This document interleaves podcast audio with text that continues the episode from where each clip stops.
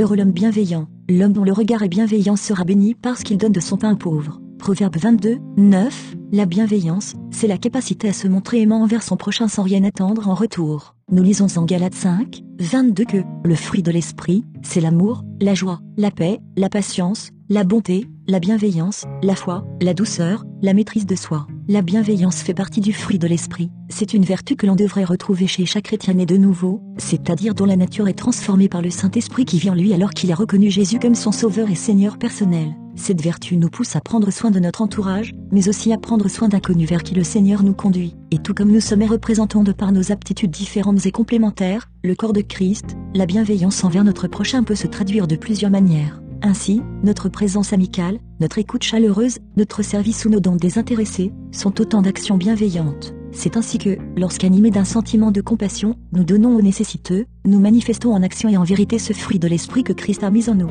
Nous qui sommes son corps, ses jambes, ses bras pour aller vers l'autre et l'aimer. A contrario, celui qui est fréquemment hostile, amer, méchant, méprisant, insultant ou impatient envers son prochain, montre qu'il n'est pas conduit par l'esprit de Christ, mais par sa vieille nature, la chair. Jean 3, 6 en ne déposant pas cette nature charnelle à la croix et en continuant d'être animé par de tels sentiments sans que cela ne déclenche en elle de la honte, de la tristesse ou du remords. Cette personne montre qu'elle n'a pas été renouvelée dans son être intérieur et n'est pas née de l'esprit. Ceux qui ont un tel comportement ne doivent pas s'attendre à recevoir des bénédictions de Dieu et n'hériteront pas du royaume des cieux car ils se disqualifient eux-mêmes par les mauvais fruits qu'ils portent. Galates 5, 18 à 21. Pas d'inquiétude pour nous qui sommes enfants de Dieu. Si logiquement, notre envie première est de lui plaire et d'être transformé à son image, mais que nous estimons manquer de bienveillance, il nous faut demander ce fruit de l'Esprit au Père, 2 Corinthiens 3, 18. Et, dans la confiance que Dieu répond à la prière de celui qui veut grandir spirituellement et délaisser son ancienne nature, laissons le Saint-Esprit œuvrer en nous et nous amener jusqu'à la stature parfaite de Christ. De plus, relire les récits bibliques dans lesquels Jésus nous montre le chemin et fait preuve d'un amour désintéressé,